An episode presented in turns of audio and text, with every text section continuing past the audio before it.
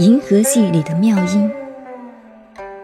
遥也者，孝子者也；象也者，象子者也。遥象动乎内，吉凶见乎外，功业见乎变，圣人之情见乎辞。爻也者，孝子者也。每一卦有六爻，每一个爻的动都是效法天地的动。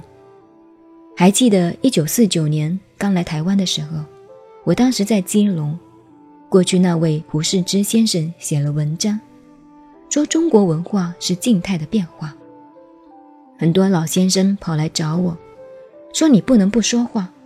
那些老先生几乎要被气疯了，说胡适之胡说。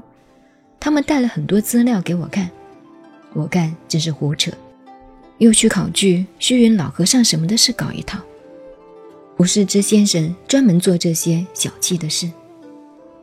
我说跟一个和尚有什么过不去的？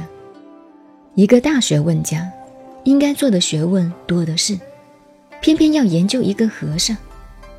中国的哲学家就是搞这样的事情的吗？因此，我写了一部书《禅海离册》。当时我一句骂的话都没有，就是要纠正那些错误的观念。中国文化讲宇宙是个动态，整个的生命都是动态。你说那我打坐修道不是静吗？那是大动，不是静。静是人为的，把大动当成静是不正确的，因为动得太大了，你反而觉得它是不动。等于老子说：“大音希声”，最大的声音我们听不到，有些微声会使音乐发出干扰。但我们的感官听不到，可是很多生物听得到，科学仪器听得到。银河系有些声音很美妙，也很怪异。以前我在峨眉山闭关的时候，在雪山顶上，一年总要有三分之二的时间是下雪的。半夜起来打坐，不要说人的声音听不到，鸟的声音也没有，连鬼的声音也听不到。人到了空谷之中，一点声音都没有。住久了，连你自己的脚步声都听得很清楚。所以庄子说：“空谷足音，穷然而喜。”在那万籁俱寂、绝对一点声音都没有的境界里，你会害怕的。绝对没有声音，那真会吓死的。因为真正没有声音，那是实在的，那是另外一个味道。人在孤零零的山顶上住住，你听到了一个人走路，穷人那个脚蹬一下，哎呦，那真是高兴的不得了。庄子把这种情形形容到了极点，真是那个样子。那个时候半夜你静坐下来，会听到虚空中很美妙的声音，奇怪的很，那种声音美得不得了，听了连打坐都不想做了，很想随它动起来。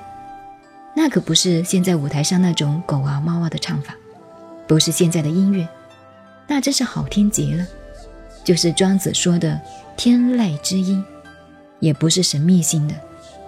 我现在回想，那种声音是银河系里反射过来的声音。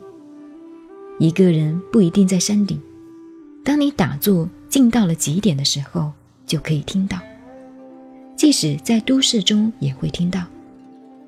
为什么讲到这里？这就是交的道理。爻就是交，乾坤一动就交。这个里头音声相交，光明相交，事感相交，所以爻卦是一个整体。譬如我们人体这个卦，身体内部的组织、神经、头颅、五脏六腑、心肝脾肺肾就是爻，爻动就是一个投影。这样一来，使我们了解，有些传教士的解释是有问题的。他们说，上帝照他的形象创造了万物，这句话并没有错。但是我们要先搞清楚所谓的上帝是什么。如果说上帝就是乾卦这个代号，那就对了。那他可以叫上帝，也可以叫其他，那没有什么关系，因为只是一个代号。中国文化不用神，而用钱，它代表了上帝。凡举这个宇宙的生物万有，都有它本体的投影。我们的生命是三重的、四重的投影，所以它与本体是合一的。提到中国文化，司马迁讲学问之学，他把学问的价值提得很高，究天人之际，通古今之变，就是司马迁历史哲学的观点。中国历史已经变成宗教了。究天人之际，通古今之变，就是宗教的道理。这是第三种，孝子者也。象，一个卦就是象。象也者，象辞者也。大家要注意，孔子研究的心得报告，卦也不一定用这个画法，你可以用别的符号来画，把卦画成这个样子，是象此者也。是差不多像那个样子，等于我们到照相馆照的相，那个是我吗？不是我，像此者也，像我而已。毕竟他不是我，他只是我的投影而已。